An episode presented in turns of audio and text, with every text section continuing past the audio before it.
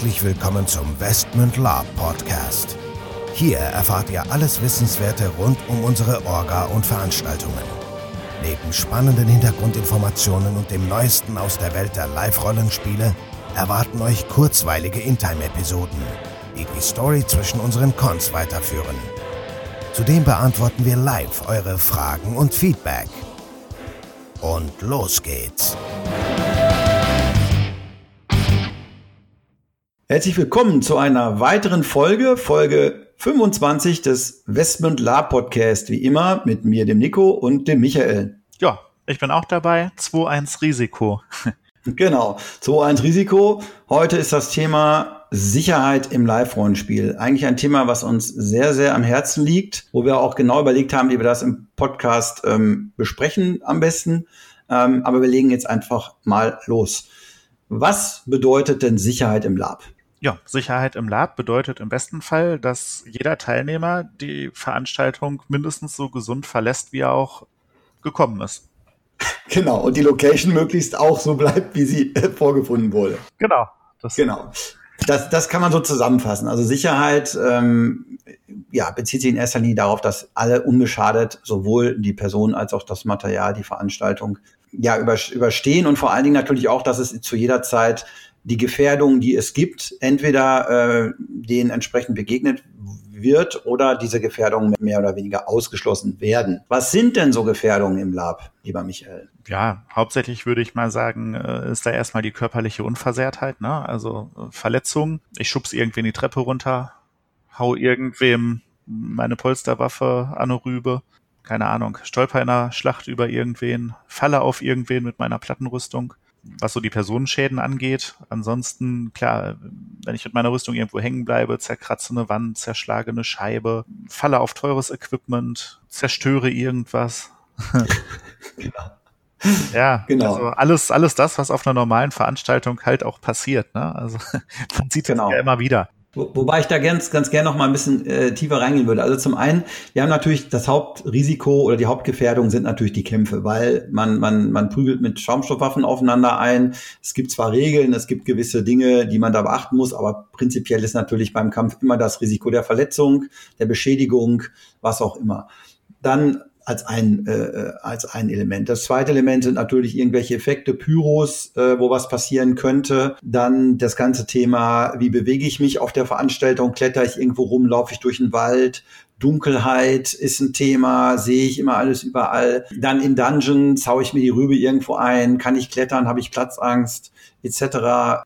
Das Ganze kombiniert dann im Worst Case noch mit Alkoholkonsum. Wie ist der Alkoholkonsum? Das ist natürlich auch ein, eine Gefährdung. Ähm, und darüber hinaus natürlich besondere Gruppen, nennen wir es jetzt mal Schwangere, Kinder, Kleinkinder, ähm, sonstig, ähm, sage ich mal, behinderte Personen, die besondere Sorgfalt zu richten ist.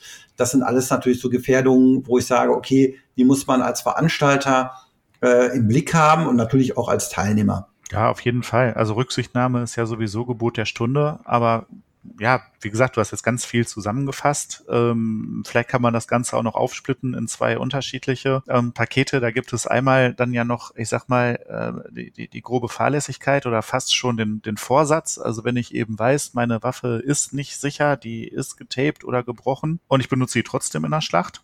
Ne? Oder eben wirklich, ich stolpere und falle irgendwo drauf. Das eine ist ein Unfall und das andere, naja, das ist hoffentlich dann auch ein Unfall, aber äh, eben schon mit Ansage, sag ich mal. Ja, es, es ist teilweise fahrlässig, wenn nicht sogar grobe Fahrlässigkeit. Da kommen wir später nochmal drauf. Aber generell, also wir haben jetzt so ein bisschen über die Gefährdung gesprochen. Aber wie im Prinzip begegnen wir denen jetzt? Und also wir heißt wir als Veranstalter und wie sehen wir denn eigentlich die Sicherheit auf unseren Veranstaltungen? Und du hast es gerade schon angesprochen. Der erste und wichtigste Aspekt ist die Eigenverantwortung jedes Teilnehmers. Ja, wenn das Gehirn ausgeschaltet ist, dann kann ich noch so viele Sicherheitsanweisungen machen, noch so viele Waffenchecks, noch so viel Ansagen und Trillerpfeifen. Dann ist immer, es ist immer eine, eine überdurchschnittliche Gefährdung. Also Gehirn einschalten, logischer Menschenverstand, auf sich und andere jederzeit aufpassen. Sicherheit, Gesundheit hat immer Vorrang vom Spiel und damit kann man eigentlich schon das meiste an Gefährdungen äh, und Gefahren ausschließen. Klar, also Das ist ja immer das, was wir am Anfang predigen. Ähm, daher auch von mir sozusagen nochmal ähm, der, der Denkanstoß. Also wir laufen da ja jetzt nicht rum, um irgendwelche Leute zu dissen oder fertig zu machen.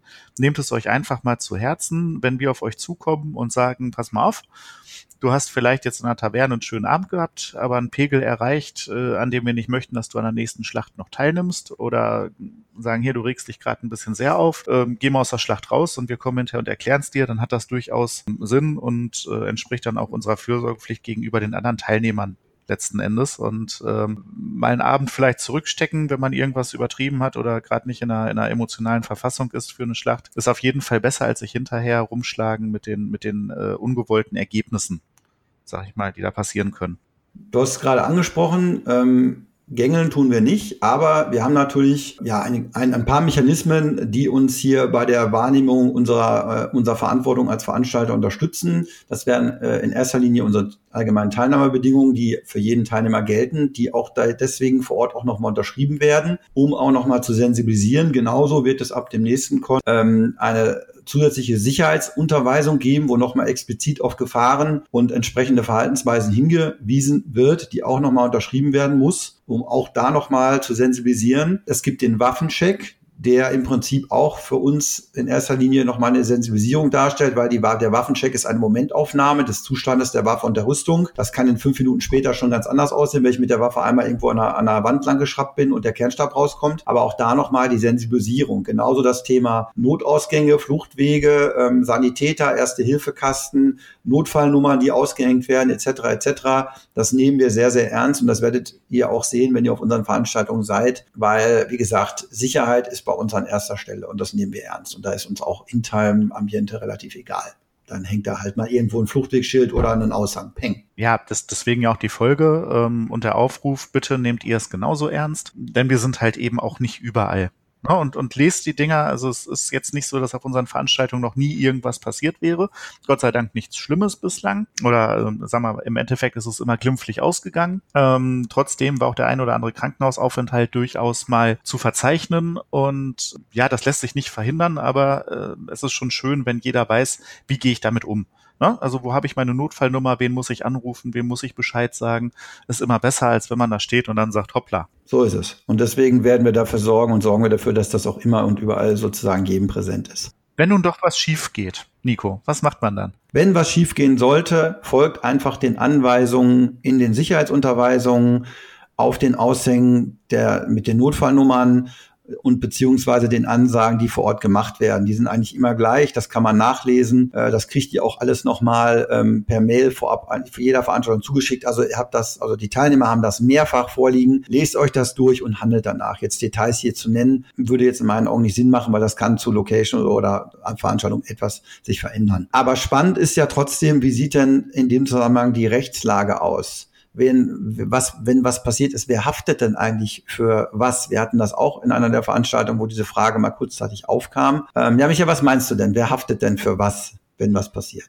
Ich bin ja immer Verfechter des Kindergartenrechts. Also erstmal würde ich sagen, hoffentlich äh, der, der es verursacht hat, dass er sich denn dann meldet und ähm, so fair ist, ne, so ähnlich wie mit dem Auto, wenn ich irgendwo dran fahre, dann sage ich besser auch, hey, ich bin ja eine Karre gefahren und fahre nicht einfach weg. Und ähm, wenn dann doch ein größerer Schaden entstanden sein sollte, dann hoffe ich, dass ich günstig versichert bin und meine Versicherung dann diesen Schaden auch trägt. Ja, genau. Wobei wir natürlich jetzt immer von glimpflichen Dingen aus, äh, ausgehen, aber es könnte ja auch mal was Schlimmeres sein oder ein größerer Sachschaden. Also grundsätzlich ist es so, der Veranstalter haftet nur, der Veranstalter sind wir, bei grober Fahrlässigkeit, die wir eigentlich zu großem Maße ausschließen, weil wir die entsprechenden ja, Sicherheitsunterweisungen und die Sicherheitsrichtlinien äh, befolgen. Also grob fahrlässig wäre, wenn ich jetzt praktisch sagen würde, NSCs treibt man irgendwelche Spieler in Abhang runter. So, und die fallen da runter und brechen sich die Gräten, was wir nicht tun würden. Im Zweifelsfall haftet der Verursacher. Ja, also sowohl für Sachschäden als auch für Schäden an sich selbst oder anderen Personen. Im Normalfall genauso äh, dann, wenn er nämlich sich selber oder wenn er selber grob fahrlässig gehandelt hat. Beispielsweise, ich bin jetzt halt betrunken in der Schlacht und schlag einem zu hart auf den Kopf, treffe das Auge. Das ist nachweisbar mit Zeugen, dann habe ich ein Problem, weil dann, dann hafte ich voll. Und in diesem Zusammenhang möchten wir auch nochmal darauf hinweisen,